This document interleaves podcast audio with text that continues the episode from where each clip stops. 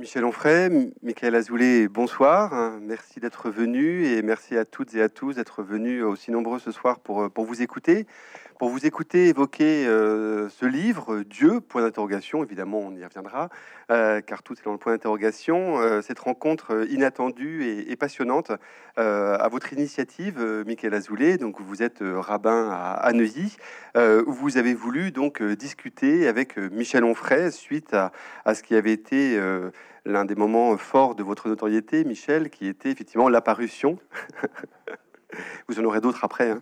euh, qui était l'apparition effectivement du traité de la théologie euh, qui avait suscité chez vous, Michael Azoulay, évidemment bien des réflexions euh, pour par rapport à justement à cette question de, Dieu.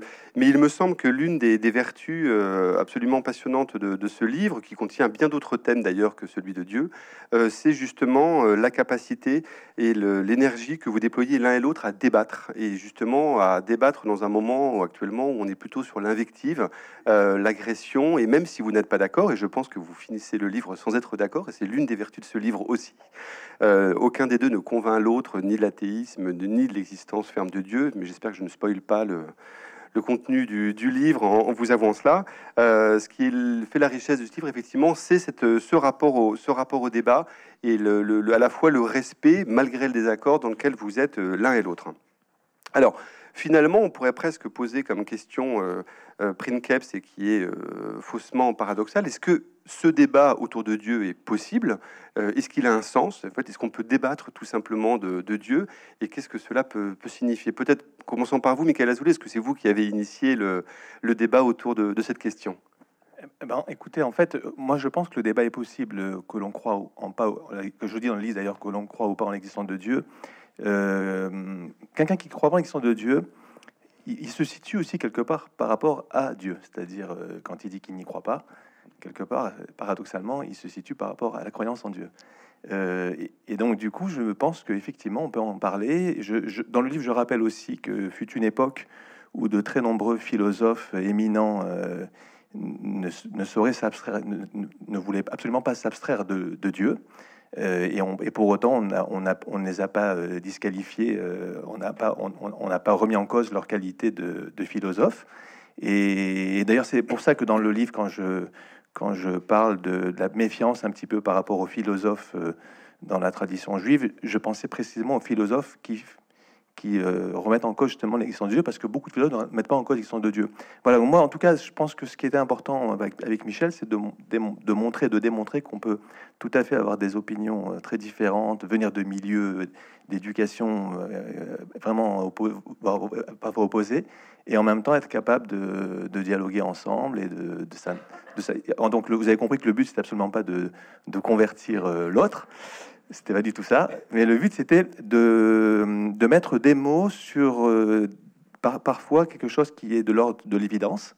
Et, moi, personnellement, ça a été très intéressant parce que les gens qui croient, souvent qui croient en l'élection de Dieu, ne, ne le formulent pas. C'est, je dis à un moment donné, ça a énervé, ça a agacé euh, Michel. La foi s'éprouve plus qu'elle ne se prouve. C'est vrai, c'est quelque chose qu'on éprouve, mais c'est pas suffisant quand on a affaire à une personne qui ne croit pas et elle nous oblige à sortir de cette subjectivité en essayant de, voilà, de trouver des arguments les plus objectifs possibles. Encore une fois, ça ne veut pas dire qu'on va convaincre l'autre, mais on va essayer de le faire entrer dans, dans le monde qui est dans le monde qui est, qui est le sien. Voilà, c'est un petit peu ça l'objet de, ce livre. Michel? Oui, ben, moi je voudrais remercier Michael parce que euh, c'était plus risqué pour lui d'accepter un livre comme celui-ci que pour moi. Je, je, sens le souffre un peu, et donc euh, depuis ce fameux livre, et Michael a eu l'amitié de ne pas donner le détail, mais c'est vrai que quand le traité de la théologie est paru, il a vu le désir d'écrire un livre contre mon livre. Et, je le comprends. Et euh, un jour, une amie commune, Myriam Milouz, qui a enseigné la psychanalyse à l'université populaire pendant des années, et me dit euh, voilà, le, le, rabbin de ma communauté aimerait te rencontrer, aimerait débattre avec toi. Et je dis mais, pas de problème. Mais ceci dit, euh, rencontrer un rabbin dont le métier consiste à lire, à penser, à réfléchir, ça, ça, se prépare. Je peux venir dans plein d'endroits, les mains dans les poches et improviser plein de choses, mais pas là. Je dis au contraire, il va falloir préparer. Donc je te dis un oui de principe, mais simplement il va falloir qu'on prépare on commence à s'écrire et puis on verra quoi. Et puis ça a été une belle histoire intellectuelle. Puis si tu permets que je dise, on fait une histoire d'amitié aussi. On s'est découvert tous les deux. D'abord, on a été longtemps avant de se voir. on s'est écrit sans savoir, enfin, Michael savait probablement à quoi je ressemblais, mais je veux dire, on s'est envoyé quelques lettres comme ça qui étaient des occasions de, montrer bien sûr que, qu'il faut débattre, et bien sûr qu'il faut débattre quand on n'est pas d'accord. Ça sert à rien de débattre si on est d'accord entre soi, et bien sûr qu'il faut débattre quand on n'est surtout pas d'accord parce que euh, notre époque euh, ne, pense plus que le débat soit possible ou pensable. Rencontrer quelqu'un, c'est déjà avoir tort. Je l'ai expérimenté, mais je vais pas donner de nom, mais l'idée de rencontrer quelqu'un, c'était déjà se rallier à ce qu'il pensait. Je dis, mais pas du tout. On, on, est là justement pour dire ce qui éventuellement nous réunit et puis ce qui nous sépare. Et Michael a dit tout à l'heure qu'effectivement, on n'avait pas la même formation d'une certaine manière. Et à, Bordeaux plus qu'ailleurs, il faut parler de Montaigne. Et quand euh, Montaigne dit qu'il est, il est catholique parce qu'il est français, enfin qu'il est né en France, et que serait-il né en Perse, qu'il aurait probablement été euh, musulman? Et je, crois vraiment que euh, je ne suis pas cartésien, c'est-à-dire quand, Descartes dit que l'idée qui est présente en nous quand on nous parle de Dieu, elle n'a pu être mise dans notre cerveau que par Dieu, je pense que non. Un enfant naturel ne croit pas en Dieu et, ensuite il ne croit pas au Dieu historique qui est celui d'Abraham, d'Isaac, de Jacob, etc. C'est une affaire culturelle pour moi. Et, c'est vrai que quand tu dis que à un moment donné, tu me dis mais la foi ça s'éprouve plutôt que ça se prouve, je dis ben on arrête. Ça sert plus à rien, quoi, puisque le but c'est pas de dire qu'on éprouve, mais c'est de dire comment comment on prouve. D'autant que moi je pense aussi ça. Je pense que, que la question de la foi, c'est la question de la grâce. Alors d'abord, pour les Juifs, c'est plus, ça, peut être une histoire culturelle, familiale, de transmission. C'est un peuple, euh, c'est une nation aussi. Et ben, pour le catholicisme, par exemple, qui est plutôt la, religion de, de mon roi de Manoris, euh, le catholicisme, ça suppose la grâce. Alors je sais qu'il y a des grâces différentes. J'ai lu les jansénistes et Pascal, mais je crois euh, quand même, quand des gens m'ont maltraité avec mon athéisme, je dis mais vous n'avez qu'à vous en prendre à votre Dieu, il n'a qu'à me donner la foi, hein, c'est son affaire, et vous verrez, ça se passera très bien. Sachant que vous, dès le début, vous pointez ce mot euh, essentiel qui est effectivement la question de la transmission et qui est aussi, euh, pour le coup, là, l'un des, points communs que vous avez euh, entre votre pratique, Michael, et, votre travail Michel, qui est effectivement la transmission, c'est-à-dire à la fois un, corpus. Or d'ailleurs, c'est très intéressant parce que Michael Azoulay, tout au long du livre, vous citez énormément de références, finalement beaucoup plus que, Michel, euh, de, enfin, de, penseurs autour de, de la question de, la foi et et la, croyance. Mais effectivement, cette double articulation qui est d'un côté la question de la transmission, c'est-à-dire qu'en fait, on n'arrive pas de nulle part et on, on, est, on hérite d'un corpus, et aussi une autre question qui est très importante parce qu'elle est au cœur du judaïsme, qui est la question de l'herméneutique. Et ça, vous y insistez aussi, Michel, c'est-à-dire qu'effectivement, c'est une religion dont l'une des caractéristiques, c'est quand même ce rapport à la lecture, ce rapport au texte, et ce rapport qui fait qu'on se constitue dans sa foi et dans son travail quotidien par la lecture des textes d'une multitude, d'un corpus qui est absolument euh, considérable. Les points sur lesquels on est tombé d'accord, je pense, c'est déjà les, déterminations qui font que l'on est ce que l'on la vie, ça c'est certain. moi, je suis né dans une famille juive, une, éducation juive, et c'est donc je suis devenu rabbin parce que euh, on ne vient pas de nulle part. Ça, ça, ça c'est clair maintenant, effectivement, au niveau de la, transmission, euh, j'ai tenu effectivement à référencer euh, toutes mes affirmations, parce qu'effectivement, et c'est en, ce sens, quand je parlais tout à l'heure un petit peu de la défiance par rapport à la philosophie, je pensais à une philosophie qui se construirait euh, sans référence. Je ne pense pas que ça existe, mais que ma raison me permettrait tout seul de, me construire une manière d'appréhender la vie. En ce sens, il n'y a pas de philosophie juive, c'est-à-dire que si on prend même Maïmonide, les grands penseurs juifs, leur pensée se construit à partir de textes qui leur préexistent. Et c'est ces textes-là, en fait, ils se situent par rapport à ces textes. Vous voyez, ils se situent pas par rapport à rien, ou alors par rapport à leur manière de raisonner, d'appréhender le monde. Il y a quand même toujours un texte qui est là, qui préexiste. Et après, je peux être d'accord ou pas d'accord avec le texte, mais le texte s'impose à moi. Voilà, et c'est un petit peu comme ça que, personnellement je travaille, euh, quand, à travers les, textes juifs qui sont très nombreux, c'est de voir le texte, réfléchir au texte, mais le texte est quand même quelque chose, un matériau qui préexiste et qui, m'oblige à me situer par, rapport à cela. Donc, en ce sens, c'est peut-être un peu différent de la démarche philosophique pure, qui serait de dire, euh, voilà, j'exerce ma raison et je construis ma manière d'appréhender le monde par rapport à ma raison. Nous, notre raison, et c'est la question aussi de la révélation, ça veut dire qu'il y a une révélation aussi qui est là, et, je me situe par rapport à cette révélation en, évidemment, en, utilisant et cet outil merveilleux qui est l'intelligence et la raison, et qui effectivement, dans la tradition juive, l'intelligence est vraiment au rendez-vous. Si moi j'ai pu débattre avec euh, Michel, c'est aussi parce qu'il y a une culture du, débat qui est très ancrée dans le Talmud, euh, et en permanence, les, maîtres du Talmud, j'en parle dans le livre, débattent avec euh, toutes sortes de, de, personnes qui pensent différemment d'eux. Donc voilà, il y a cette culture du débat qui m'est très chère, qu'on appelle en hébreu la, marloquette, c'est-à-dire la, controverse, et, qui permet justement de ne pas avoir peur euh, voilà, d'affronter celui qui pense différemment. Et si on a peur d'affronter celui qui pense différemment, c'est que l'on n'est pas bien solidement ancré dans ses, ses propres convictions. Quelque part, il y a une faiblesse, c'est un aveu de faiblesse. Avec une donnée très importante qui est que euh, le sens ne précède pas la lecture. Parce que ça, c'est aussi, pour le coup, Michel, un des reproches que vous faites à la théologie, qui est de dire, en fait, on sait déjà où on va arriver, et après, on fait toutes les contorsions possibles et imaginables pour faire dire au texte ce qu'on a envie qu'il lui dise. Et la démarche que vous évoquez, euh, Michael Azoulay, c'est au contraire l'idée que le travail de réflexion, de débat, etc., ça part du principe qu'on n'a pas déjà le sens, et qu'il faut travailler justement pour essayer de répondre à des questions, fut-elles souvent, comme c'est le cas dans la tradition juive, d'autres questions elles-mêmes. Oui, parce que je crois qu'on est juif et qu'on devient chrétien. Euh, c'est-à-dire que euh, hérite.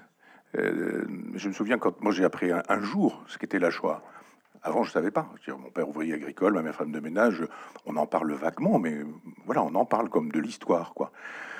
Et puis, à un moment donné, j'ai découvert, et je, suis né en 59, donc je ne fais pas partie de cette génération où on montrait au cinéma Nuit et brouillard, où on enseignait à l'école, on l'apprenait comme ça. Et j'avais parlé à, Olivier Nora, mon éditeur à, l'époque chez Grasset, je lui ai dit, tu sais, ce serait bien qu'on fasse un livre sur euh, la façon qu'on a eu ou qu'on a de découvrir la Shoah. Et il me regardait en me disant, mais je comprends pas ce que tu me dis. J'ai dit, à un moment donné, il me dit non, on le sait depuis toujours. Euh, Olivier est d'une famille juive. Et c'est vrai, je me suis dit de fait, quand on, a un père, mère, grand-père, grand-mère, enfin des, cousins qui, sont morts euh, dans les camps de concentration, on n'a pas besoin d'apprendre un jour que ça existe, on le sait depuis toujours. On hérite de ça. Et, on s'inscrit dans cette histoire, quoi qu'on fasse, on y est. Le catholicisme, c'est pas du tout ça. Euh, c'est une, justement, c'est un jeu de la grâce, ça suppose la foi, et la raison arrive après. Et de sorte que, à un moment donné, moi, j'ai plusieurs fois dit, y compris ici, que j'aurais bien aimé être moine, mais que j'avais pas la foi. C'était quand même le minimum pour le devenir moine, et que euh, la question de la question de la foi, elle n'avait jamais été importante pour moi parce que je, aussi loin que je remonte, j'ai pas vraiment cru en Dieu. J'ai cru à, l'histoire sainte, Jésus, Marie, Joseph, Gaspard, Melchior, Balthazar. On m'a raconté tout ça, puis le, Père Noël, puis etc. à un moment donné où j'ai cessé de croire au Père Noël et j'ai cessé de croire aussi à la divinité de Jésus, etc. Et, c'est vrai que euh, ça suppose un, presque un pari. Je ne vais pas dire seulement le pari de Pascal, mais il y a un moment donné où il faut faire le pari de la grâce. Je crois que quand on est juif, on n'arrive pas à la religion, on est du verbe être, du verbe naître dans la religion, et que en matière de, catholicisme ou de christianisme, eh bien, il faut bien sûr la foi qui suppose la grâce. C'est pourquoi je pense, mais ça c'est toi qui, sais beaucoup mieux que moi, mais qu'on ne peut pas devenir juif. Euh, on l'est déjà ou on l'est, mais l'idée de dire je me convertis, ça, m'a l'air compliqué pour ce que j'ai pu en comprendre. Les amis que j'ai qui ne l'étaient pas m'ont expliqué que c'était très compliqué. Il y a juste un petit moment, par exemple, j'ai fait un livre sur Garouste, dont on connaît l'histoire. Son père s'est enrichi avec la confiscation des biens juifs, et, ça a été une, horreur toute son existence. Et il s'est mis à l'hébreu, il, travaille l'hébreu, il fait des lectures de, euh, d'un certain nombre de versets. Enfin, et puis à un moment donné, il veut devenir, euh, il veut se convertir. Et le rabbin qui l'accompagne lui dit, ben, on en reparle dans un an. Et puis un an après, il lui dit, bon ben voilà, je vais toujours me convertir. Et puis à un moment donné, le rabbin lui dit, mais pourquoi voulez-vous devenir ce que vous êtes déjà? C'est le génie juif de répondre sans répondre, tout en répondant et en disant vous avez bien vu que c'est une question insoluble à laquelle on peut répondre éventuellement par une autre question, mais on voit aussi tout le, tout le génie de ce peuple qui est dans la lecture et dans l'herméneutique, quand le génie chrétien est plutôt dans l'allégorie et la symbolique. C'est pas du tout la même chose. Ce sont deux mondes franchement différents. Donc deux façons d'accéder à Dieu aussi, ou, à non-Dieu, ou à l'absence de Dieu, ou à Dieu point d'interrogation, qui sont complètement différentes. On a eu l'occasion de parler à un moment donné de, la possibilité d'un rabbin athée. Il faut qu'on refasse un livre là-dessus, sur le. qui pourrait s'appeler Le rabbin athée d'ailleurs. Mais euh, j'allais dire, un, curé athée, c'est pas possible. Bon, il se fait que j'en ai connu quand même quelques-uns. Mais euh, j'ai même connu, même connu un évêque athée, pour donner son nom, il est mort, et qui était un ami de Gerfagnon. À un moment donné, il fallait que je lui écrive. J'ai dit, mais on lui écrit comment? Mais quoi Votre Excellence, votre euh, sainteté ou sous sainteté Je ne sais pas trop comment. Il me dit, ah, mais il croit pas plus, il croit pas plus en Dieu que vous. Donc. Donc ça existe. Mais on va le faire, ce tome 2 sur le rabbin athée. Mais, vous savez qu'un rabbin qui étudie le Talmud est un rabbin athée, en fait. Parce que quand on étudie une page du Talmud, on met Dieu de côté. C'est-à-dire il faut que je comprenne. Et si je comprends pas, je vais pas dire Dieu m'aidera à comprendre. Non, non, non. Tu, tu te casses la tête, tu réfléchis. Donc il y, a aussi quelque part, pour d'autres raisons que celle de Michel, une sorte de mise à l'écart de Dieu dans l'approche des textes. Et, la croyance est importante dans la tradition juive, mais euh, c'est pas c'est pas ce qui est le plus important. Et je, je rejoins ce qu'a dit Michel. On est on est et on est juif. on est juif euh, par sa mère, euh, puisque la des transmission à la mère dans la tradition juive, c'est matrilinéarité, et, et aussi par conversion. Peut-être qu'on en parlera tout à l'heure et on, et est EST, c'est-à-dire qu'il y a, le sentiment d'être juif par un destin. Il y avait un grand penseur juif qui disait toujours, le professeur Benjamin Gross, il disait toujours être juif, ça n'est pas croire ou pratiquer, c'est être. D'ailleurs, il dit c'est être juif.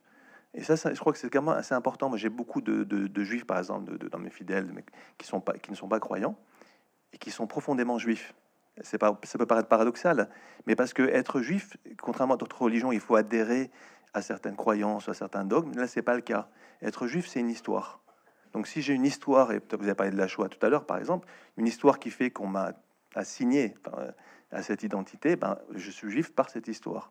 Donc, être juif n'est pas qu'une question de croyance ou de pratique, de praxis, c'est avant tout une question d'être.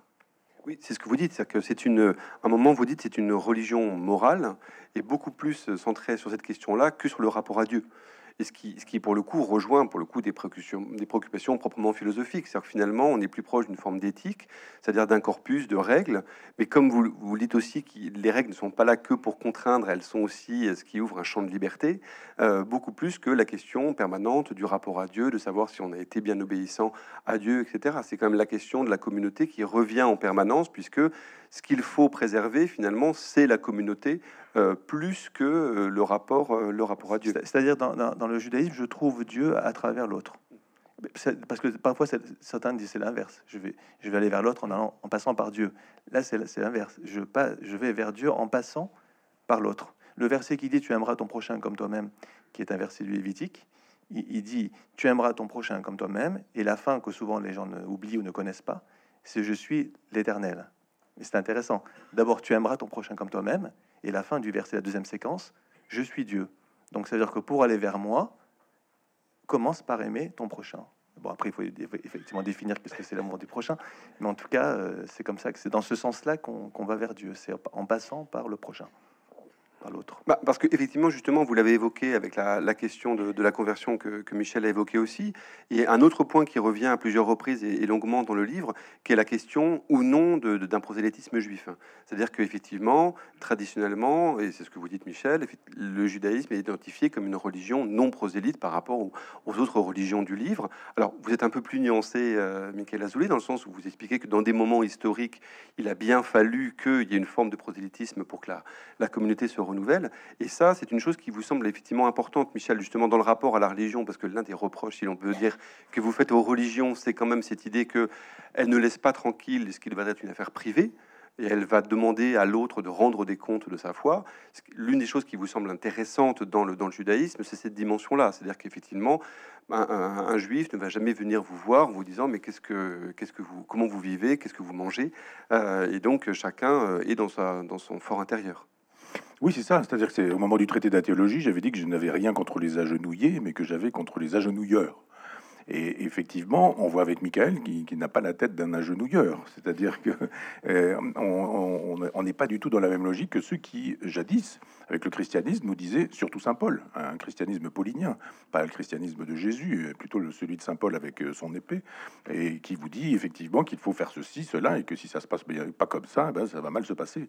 Et on voit bien qu'avec le, clergé, etc., c'est-à-dire que dans le christianisme, quand on interroge Dieu, c'est le clergé qui répond.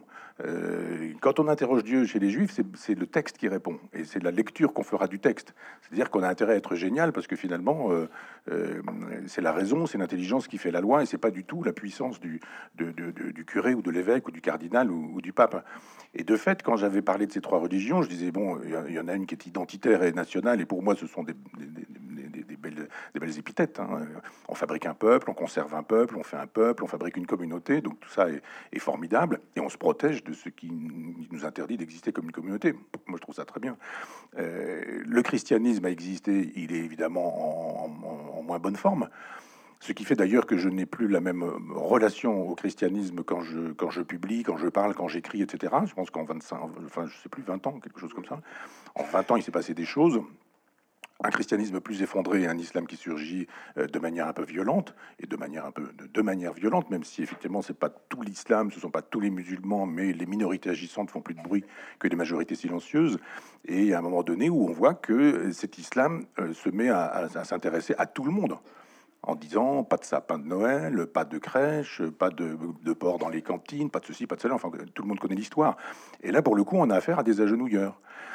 Et donc, je me sens très judéo-chrétien, euh, parce que euh, le christianisme procède du judaïsme et qu'il y a une communauté de vues. Alors évidemment, la puissance du christianisme s'étant effondrée, je, je, suis un athée qui défend la chrétienté et, encore plus le judaïsme, parce qu'il y, a un génie qui n'aurait pas été possible, le génie chrétien n'aurait pas été possible sans, le génie juif, et donc ça constitue une identité. Moi, j'ai fait sursauter des gens qui me disaient, mais non, le judéo-christianisme, ça n'existe pas. Je dis, quand on dit judéo-christianisme, on ne dit pas judaïsme, ça n'abolit pas, sauf pour les chrétiens, mais ça n'abolit pas, c'est une, une religion qui se constitue. Il y a des ébionites aussi sur lesquels je reviendrai, mais enfin des ébionites qui font le passage avec l'islam, c'est-à-dire du judaïsme à l'islam en passant par le christianisme, et avec le paulinisme entre deux et avec les ébionites entre deux, entre deux aussi, mais entre, entre christianisme et islam, on voit bien qu'il y a quelque chose d'identique, il y a une identité. Donc ça, c'est à, à, creuser, je pense. Mais de fait, euh, il y a, pour moi, la nécessité d'une défense de la chrétienté, et plus encore, une défense du peuple juif parce qu'il est mis à mal dans notre société, dans notre civilisation, où l'antisémitisme est à droite cité, sous prétexte, de, sous prétexte que ça se fait au nom des droits de l'homme, de la gauche, de la critique de l'argent, du capital et du capitalisme, de l'assimilation d'Israël au sionisme, le sionisme aux États-Unis et les États-Unis à l'argent, etc., etc. On voit bien aujourd'hui qu'il y a une façon politiquement correcte d'être antisémite, et je pense effectivement que le judéo-christianisme permet, le judaïsme bien sûr, mais euh, comme je n'en suis pas, je dis le judéo-chrétien que je suis, qui défend la chrétienté, dit attention, il y a un, peuple en danger. Euh, je ne vais pas parler de l'Europe, mais, mais au moins en France, ça c'est évident. Juste rajouter par rapport au fait que le GM n'est pas prosélyte, euh, effectivement, c'est parce qu'il y a. D'abord, on considère que la tradition juive s'adresse aux juifs, euh, tout simplement. Comme vous l'avez très bien dit, je, moi je mange cachère, je respecte des lois alimentaires, ça ne concerne que moi. Et par ailleurs, il y a une place qui est aménagée pour ce qu'on appelle le génie des peuples, c'est-à-dire que chaque peuple, chaque nation, il y a ce concept, certains ont entendu parler peut-être du concept des 70 nations, euh, les 70 peuples. Euh, et, donc l'idée, en fait, c'est que chaque nation a un génie propre.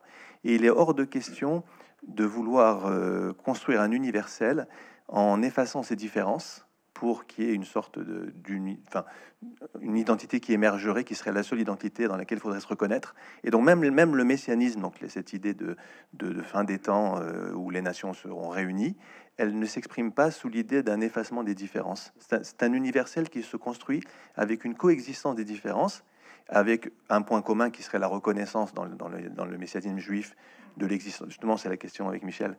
Il viendrait un jour où Michel serait obligé de reconnaître que Dieu existe. Voilà. Mais, euh, mais pour autant, ça, n'obligera pas à, se convertir. Ça veut dire qu'il gardera son intelligence, sa, sa, manière de voir le monde, etc. Simplement, voilà, chacun reste ce qu'il est.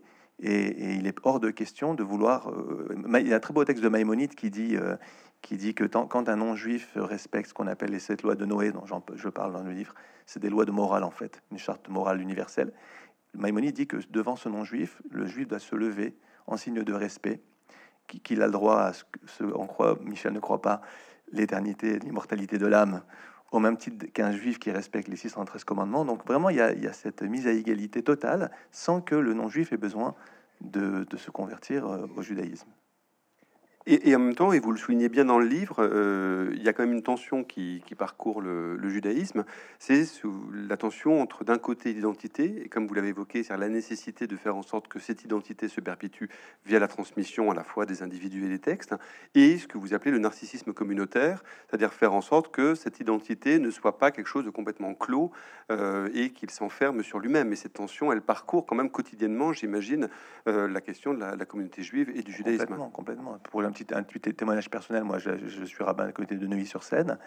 Euh, J'accueille énormément de personnes en conversion, donc des non-juifs, euh, plutôt, plutôt, des femmes en général d'ailleurs, plus que des hommes. Euh, J'ai pas fait d'études de sociologie pour ça pourquoi, mais il se trouve que c'est surtout des femmes, euh, jeunes, moins jeunes, qui, qui, souhaitent se convertir au, judaïsme. Et c'est vrai que c'est pas pas quelque chose de facile, parce que quand vous êtes juif de naissance, même si vous ne pratiquez rien du judaïsme, vous êtes juif. Euh, quand vous voulez devenir juif, Donc c'est être juif par adhésion et non plus cette fois-ci par, par atavisme, enfin par, par naissance. Et là, du coup, on, vous, on exige de la personne qu'elle euh, adhère à l'ensemble des commandements. Et donc c'est un changement de vie absolument total et qui est pas toujours facile. Mais vous avez raison, cette tension existe entre, et on en parle dans le livre, c'est la question de savoir que le fait que la conversion finalement soit possible dans le judaïsme, c'est quelque part nous dire que le non-juif va aussi apporter au judaïsme la possibilité, et là je n'étais pas très d'accord, mais la possibilité de, ne pas s'enfermer dans son identité. Et je le dis dans le livre un peu de manière provocatrice parce que quand quelqu'un se convertit souvent euh, dans le peuple juif, on dit bah, c'est lui qui a intérêt à se convertir, à devenir juif. Je pense que pas si simple. Je pense que le, peuple juif a aussi intérêt à recevoir une autre manière d'être, qui est la manière non juive d'être, comme disait un grand maître. Il y a une manière juive d'être au monde, une manière non juive d'être au monde, et, le judaïsme s'enrichit de cela. Donc je crois que c'est pas c'est pas simplement euh, quelqu'un qui se convertit fait pas table tabula rasa, table rase du passé de ce qu'il a été. Il, apporte aussi ce qu'il a été et ce qu'il est au peuple juif. Donc vous avez très, bien souligné, mais j'aimais très souvent une pensée contradictoire parce qu'il y a aussi, une forme d'universalisme et puis parfois de particularisme. Et, c'est en permanence comme ça. Ce qui est intéressant aussi, c'est que c'est une pensée très euh, pensée du contradictoire. On n'a pas peur de dire une chose et parfois son contraire, ce qui déstabilise parfois un peu les gens. Mais c'est la, complexité de, cette pensée qui, aussi fait sa beauté. Michel, vous voulez réagir ou sinon après, il y, a un point sur lequel vous vous retrouvez. Euh, c'est juste un moment hein, du, livre, mais c'est le, le peu de considération que vous avez l'un et l'autre pour la figure de l'agnostique. Puisque finalement vous en faites un peu une sorte de salaud sartrien, c'est qu'en fait c'est celui qui choisit de ne pas choisir, euh, et que ce soit pour vous ou, pour vous Michel, il y a l'idée que en fait c'est finalement s'il y a une position qui n'est pas tenable, c'est celle de l'agnostique, c'est-à-dire qu'on peut comprendre celui qui croit en Dieu, on peut comprendre celui qui n'y croit pas, mais celui qui est dit oui je sais pas, peut-être on verra, euh, ça ça ne fonctionne pas, c'est celui qui n'a pas travaillé finalement. C'est celui du en même temps quoi. Donc on comprendra qu'il n'est pas ma sympathie. Mais je fais une sociologie de l'agnostique, c'est-à-dire que je comprends très bien que que quelqu'un qui, euh, je sais pas, qui travaille à la chaîne, par exemple, qui n'est pas familier des livres, de la pensée, de la bibliothèque, etc. Lui, je pense qu'il a le droit d'être agnostique. Il ne sait pas et il a le droit de, ne pas savoir. Non, je, dis que euh, les philosophes agnostiques me posent problème, pas, les agnostiques de, de, la rue, au sens noble du terme. Hein. Je comprends très bien que des gens ne sachent pas, doutent, soient inquiets de, de ce qui se passe. Tu parlais tout à l'heure de l'immortalité de l'âme, parce que bon, euh, l'éternité, l'immortalité de l'âme, c'est pas forcément facile pour quelqu'un qui, qui n'est pas versé dans la pensée, la réflexion, la spiritualité, de trancher, clairement. Mais je, pense que des, gens qui, qui, font profession de penser, de philosopher, euh, de lire, d'analyser, etc., et qui nous disent qu'ils sont, j'allais dire, encore agnostiques, sont des gens à qui j'ai envie de dire, mais encore un effort, quoi, travailler un peu, et puis euh, trancher franchement, quoi, en disant oui, non, mais il faut qu'une porte soit ouverte ou fermée. Donc oui, l'agnostique m'énerve quand il est un philosophe de profession, ou un penseur de profession. Michael, le pareil, le, le, vous, vous moi, rejoignez Michel. Moi, je suis un peu plus indulgent. de façon générale, vous l'êtes. Ouais, voilà, de façon générale. se perçoit dans le livre. Mais euh, oui, effectivement, c'est peut-être ce qui me gêne un petit peu chez Agnostique, c'est la peur de l'engagement. C'est-à-dire, à un moment donné, euh, voilà, il faut, il faut trancher. Et on peut se tromper, un jour revenir en arrière, mais en tout cas, allez, on y va. Et donc, effectivement, euh, voilà. Mais je, je l'agnostique, je, peux aussi comprendre sa manière de voilà de s'interroger parce que comme le dit Michel il y a beaucoup de notions euh, de notions dans, les traditions religieuses euh, qui, sont très difficiles à, établir quoi il faut soyons, soyons honnêtes même la, même la foi en Dieu d'ailleurs on en parle parce que la foi en Dieu quand vous dites foi par définition ça suppose le doute c'est pour, ça que moi personnellement j'ai beaucoup de mal avec avec les, il y a un livre qui est sorti récemment un best-seller d'ailleurs on essaie de démontrer scientifiquement l'existence de Dieu moi j'ai du mal avec ça parce qu'en en fait si on me démontre scientifiquement l'existence de Dieu il y a plus de notion de foi et pour moi, on n'y arrivera jamais, et tant mieux, parce que si on y arrive, on a complètement euh, détruit, trucidé la notion même de foi, qui repose sur une notion quelque part de doute. Il y a toujours ce doute qui est consubstantiel à la foi. Et c'est pour ça que, ces notions, l'agnostique quelque part a un peu du mal parce qu'il y, a, cette impossibilité de faire la preuve de notions qui, euh, de relèvent de la croyance et, qui font justement que le doute est là. Moi, j'ai des problèmes avec le doute aussi. Parce que je pense que c'est un moment, le doute, dans la pensée et dans le cheminement euh, de réflexion. C'est-à-dire, il y a une dialectique de la pensée et le moment du doute est nécessaire. Bon, j'ai Descartes, euh, le doute est provisoire. C'est-à-dire qu'on doute pour parvenir à une, à une certitude. Et je trouve que euh, j'ai quelques amis prêtres qui m'ont fait la confidence de me dire que, dont, dont, dont certains sont dans les ordres, enfin sont moines, et qui m'ont dit que c'était pour fortifier leur foi qu'ils étaient euh, entrés dans un monastère, alors que moi je pensais que on avait vraiment la foi et qu'on y allait, quoi. Pas du tout.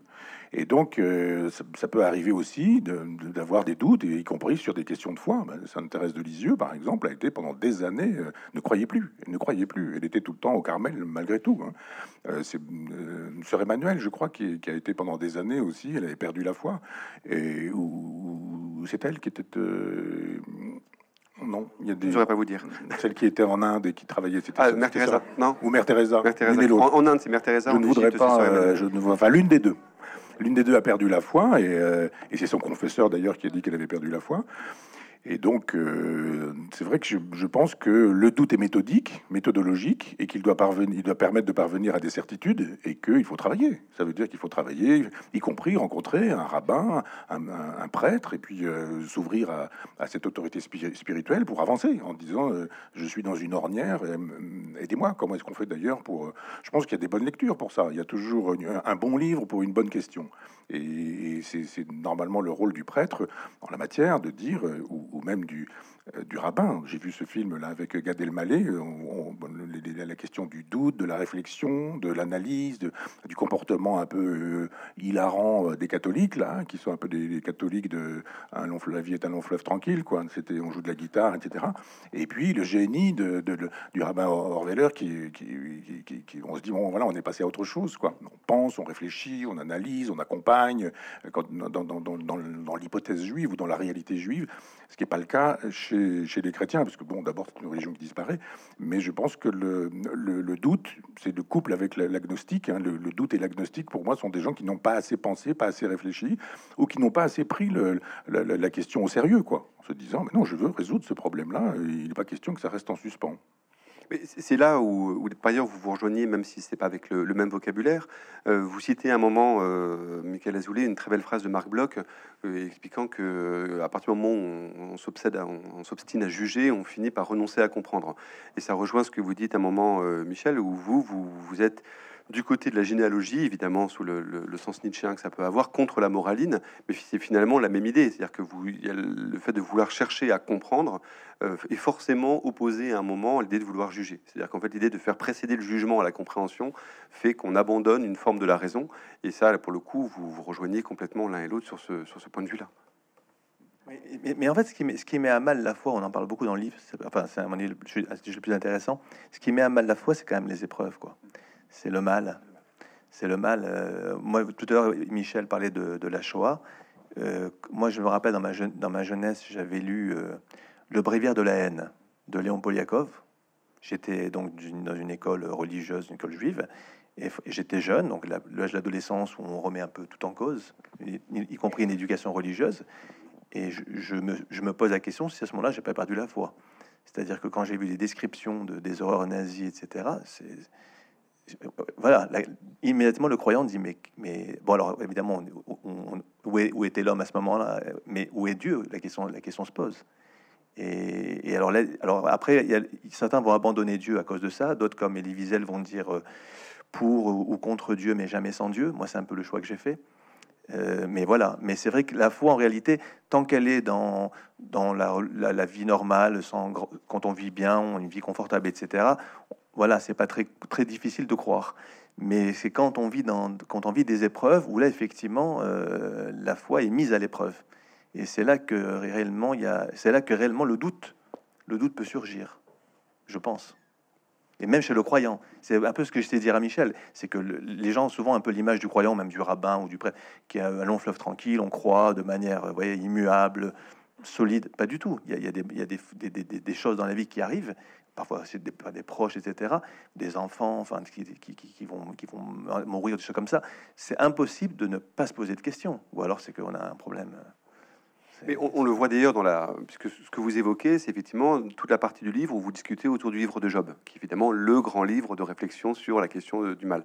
Et on voit bien effectivement que euh, vous êtes euh, dans une position beaucoup plus euh, dialectique, si on peut dire, par rapport à essayer de comprendre pourquoi est-ce que Dieu agit à ce moment-là comme ça vis-à-vis de Job, que, que, vous, Michel, dans lequel effectivement vous considérez qu'il y a un moment, il n'y a pas de, enfin, on peut pas sauver Dieu de cette affaire, et que on peut pas à la fois concilier la question du mal euh, et, celle de Dieu, euh, enfin, vous, ça vous semble parfaitement irréconciliable. Bah, D'abord, le, plaisir que j'ai eu à échanger avec euh, Michael, on, faisait des échanges de, de courriel, je reçois plus d'une centaine de mails par jour, et quand je voyais le, mail de Michael, j'avais un vrai plaisir. Je me suis dit, ah, et j'ouvrais la, pièce jointe et je lisais tout d'un seul coup, puis après je relisais, puis je prenais des notes, et puis je relisais, etc. Et donc ça m'a contraint, à, on l'a fait souvent, Michael et moi, enfin, à reprendre la Bible, le Pentateuque, enfin la Torah, et, à reprendre le texte et à relire très précisément. Et moi, je, ne pratique aucune langue, donc j'avais plusieurs traductions de la Bible, je reprenais, je regardais. Et puis un truc qui m'est apparu, je me dis, mais je connais ce texte-là quand même, la Genèse, début de la Genèse, l'histoire du paradis, je connais ça depuis toujours. Et il y a un truc qui m'était pas du tout apparu avant la lecture que je fais pour Michael, c'est que on se trouve dans le, dans le paradis, on connaît l'histoire, Adam, Ève, euh, l'arbre de vie, l'arbre de la connaissance, etc. Puis d'un seul coup, le serpent arrive. Le mal est là. Ça veut dire que dans le paradis, il y a déjà le mal. Est-ce qu'on pourrait imaginer que finalement le serpent il arrive après quoi Et à la faute, le serpent arrive, le mal rentre dans le paradis, ça n'est plus un paradis, ça devient l'enfer, etc. Mais alors dans le paradis, il y avait le mal? C'est toi qui m'as fait découvrir ça en me disant mais il était déjà là parce qu'il entend les pas. Enfin, il y a un moment donné quand on quand on lit ligne à ligne, et à un moment donné on se dit mais il est là. Qu'est-ce que ça veut dire un paradis dans lequel il y a il y a déjà le mal? C'est allégorique, bien sûr. Moi, j'ai la réponse sur la question du mal, parce que je crois que quand on fait de la, de l'ontologie, de, la métaphysique, de la théologie, on trouve pas, on ne trouve jamais. Ou alors on est comme Lévinas. On parlait tout à l'heure de la, Shoah. Lévinas, il dit ah non mais Dieu est en retrait et, il laisse les choses faire. Mais il a choisi le retrait quoi. Oui d'accord, mais pourquoi Dieu choisit le retrait quand même? Moi, je, pense que la réponse, elle est donnée chez Darwin. 1859, l'origine des espèces. 1871, euh, la, filiation de l'homme. Euh, et, et, le mal, il est dans l'animal que nous sommes il est dans le fait que nous soyons, malgré le développement du cortex, nous disposions encore d'un cerveau reptilien, et le fait que le délire d'un Adolf Hitler ait pu fonctionner comme il fonctionne, le bouc émissaire, enfin, je, crois que, nous sommes encore des animaux, et encore, certains animaux sont même pas capables de faire ça, c'est-à-dire jouir en, en infligeant de la souffrance. Il n'y a pas ça chez les animaux. Il y a ça chez les nazis. Donc il y a un moment donné où on se dit effectivement cet animal prétendu supérieur euh, qu'est l'homme, il génère des comportements de territoire, d'animal de territoire, de destruction du territoire, de d'envahissement de l'espace vital, d'élargissement de l'espace vital, etc. Et que si on fait de l'éthologie, on n'a plus besoin de faire d'ontologie. Et donc euh, la question du serpent, c'est allégorique, c'est une belle image, mais je pense qu'il y a du mal tant dès qu'il y a de l'homme. C'est pour ça dire que, en revenant à l'hébreu Nachash, le mot serpent c'est Nachash, et, j'explique que Nahash, c'est l'essence, c'est les, tout, tout, ce qui, le monde sensoriel chez l'être humain. Du coup, le serpent n'est plus extérieur à l'homme, mais il est, en l'homme.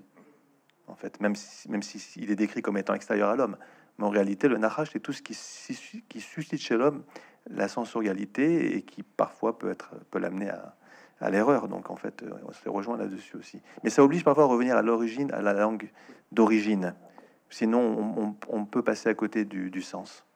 Oui, c'est là que vous, vous soulignez à plusieurs reprises, effectivement, euh, Michel, les, questions euh, innombrables posées par les, points de traduction. Mais par, par, rapport à ce que vous dites là, effectivement, ça rejoint un point sur lequel, jusqu'à une certaine façon, vous êtes commun, qui est l'idée qu'il y a quand même une sorte de destin tragique de, l'homme, c'est-à-dire que globalement, les, choses ont finalement assez peu de sens et sont difficilement supportables. Et après, il y a différentes façons de les supporter. Euh, vous avez fait le choix, Michel, vous, d'une tradition philosophique en disant euh, c'est pas parce que les choses n'ont pas de sens qu'il faut verser dans le nihilisme.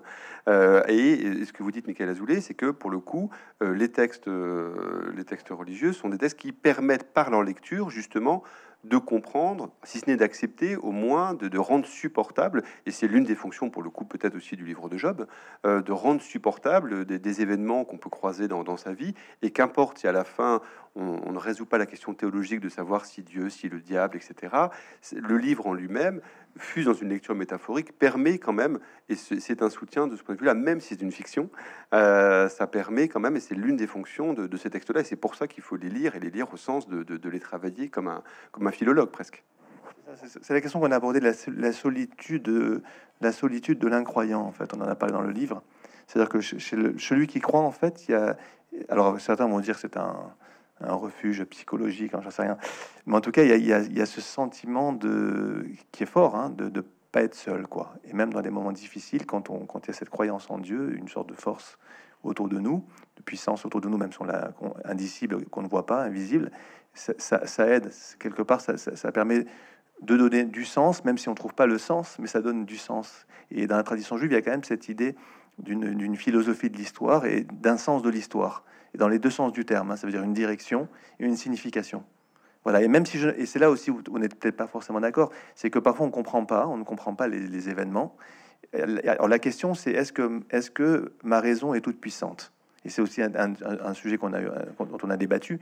Ça veut dire est-ce que est-ce que l'être humain est capable, euh, est-ce qu'il peut tout mesurer à l'aune de sa raison, ou est-ce qu'il n'y a pas certaines choses qui dépassent l'entendement. Évidemment, la démarche du croyant, c'est de considérer qu'il y a parfois des choses qui, dépassent son entendement, mais ça, pour autant, ça ne l'oblige pas à remettre en cause sa croyance. C'est simplement une forme d'humilité ou de modestie que certains vont peut-être appeler la paresse intellectuelle, j'en sais rien.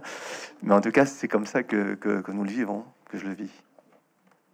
Michel, que pour, le coup, c'est quelque chose que vous reconnaissez, enfin je sais pas comment le, formuler, mais le fait qu'effectivement, on peut trouver dans, la Bible, dans la, Torah, quelque chose qui soit autre chose que le document euh, religieux, mais effectivement un instrument philosophique par lequel on arrive à une forme de compréhension euh, de la vie, du sens, etc. Ah oui, bien sûr, il y a une il y a une morale des évangiles, mais en même temps, les évangiles procèdent de l'Ancien Testament, qui, euh, dans certains livres, les proverbes par exemple, les livres de sagesse, qui sont vraiment euh, très praticables, sans être dans la logique du, du, respect du rite. Il y, a des, y a une espèce de, morale universelle. Je, pense que hum, le philosophe aborde les textes comme des textes historiques et pas comme des textes sacrés, c'est-à-dire qu'il y a toujours des racines historiques à des textes sacrés. Et donc, évidemment, il ne nous reste pas grand-chose de, de, de, d'Assur, de Sumer, de Babylone, l'épopée de Gilgamesh, elle est trouée quand même dans pas mal d'endroits. Mais on voit bien, par exemple, que l'épisode du euh, de Noé, de, du déluge, ça se trouve dans ce qui nous est parvenu de, l'épopée de Gilgamesh, et que ça donne le texte juif qui va donner euh, la mythologie chrétienne, etc., etc. Donc il y a tout ça. Et en fait, on a un vieux fond chrétien, c'est-à-dire que quand on un, vieux fond universel, je veux dire, j'ai acheté le, début d'une édition de tous les textes égyptiens qui sont en train de se faire, là, deux forts volumes de 500 pages. J'ai lu les deux premiers comme comme presque des, romans, mais euh, on, est déjà avec Iménotep, etc. Enfin, des, gens comme ça qui disent des choses. Euh, on enlève le nom, on dit que penses-tu de cette phrase? C'est un livre de sagesse pharaonique. Eh bien, euh, c'est juif, puis c'est chrétien, et puis c'est universel. Des gens qui aujourd'hui seraient francs-maçons, humanistes, athées, et qui défendraient une morale universelle, disent tous la même chose. C'est-à-dire qu'il faut aimer son prochain, qu'il ne faut pas le tuer, qu'il vaut mieux dire la vérité plutôt que de mentir, qu'il vaut mieux être fidèle qu'infidèle, qu'il vaut mieux euh, être sage que, fou, etc., etc. Donc, euh, oui, bien sûr, on peut vivre selon les évangiles, on peut vivre selon euh, l'Ancien Testament. Tu disais tout à l'heure que tu ne pensais pas qu'une philosophie puisse sortir d'elle-même, procéder d'elle-même. Si, par exemple, le, matérialisme de Démocrite, tu vois. C'est-à-dire qu'à un moment donné, Démocrite dit Ah, mais j'ai fermé les volets, c'était le, la plein, le plein été, la chaleur, il fait très chaud, je ferme les volets. D'un seul coup, je vois un ray de lumière, et dans le ray de lumière, je vois des particules qui dansent. Et à partir de cette euh, expérience, il dit Mais il y a des atomes, c'est invisible, etc. Il construit tout. Alors ça va donner, il y a le il y a Démocrite, il y a Épicure, il y a Lucrèce, il y a tous les épicuriens. Mais je pense qu'une philosophie qui, qui récuse toute transcendance est possible. Ça, je le crois vraiment. Et je, je pense aussi qu'il y a un vieux fond universel pour la morale. Alors, euh, on s'en va vers une disparition de la morale. Aujourd'hui, ça paraît évident, mais il n'empêche que euh, même les gens qui volent savent qu'il vaut mieux ne pas voler, théoriquement, euh, du moins ne pas le dire. Ils se cachent, ils ne le disent pas, ils ne le clament pas haut et fort. Il y a quelques salauds comme ça que la, que la gauche a, transformé en héros, Gilles de Ré, le marquis de Sade, Lassner, ou des gens comme ça. Je suis désolé, mais enfin, on peut pas imaginer que que, ce soit des, héros ou des modèles. C'est pas possible. Le jour où des, gens se comportent comme, ça dans la vie, d'un seul coup, on se dit ah c'est pas bien celui-là, c'est pas bien. Il fait exactement la même chose que votre héros, quoi. Donc il y a un moment donné où il faut être cohérent. Et ce vieux fond euh, universel, il prend des formes historiques. Mais dès, dès qu'il y a de la morale, c'est-à-dire dès qu'on lutte contre le cerveau reptilien et qu'on fait fonctionner un peu le cortex, c'est plutôt la paix que la guerre, plutôt le dialogue que l'insulte, plutôt, etc., etc. Et on voit bien que sur ce sujet, ça recule ces temps-ci. Alors, on, ne peut malheureusement pas aborder tous les, tous les sujets extrêmement nombreux du livre, donc on va, il va plutôt passer la parole au, public. Donc, je vous remercie énormément d'avoir rendu compte un peu de, de cet échange et merci beaucoup pour ce magnifique débat. Merci. merci.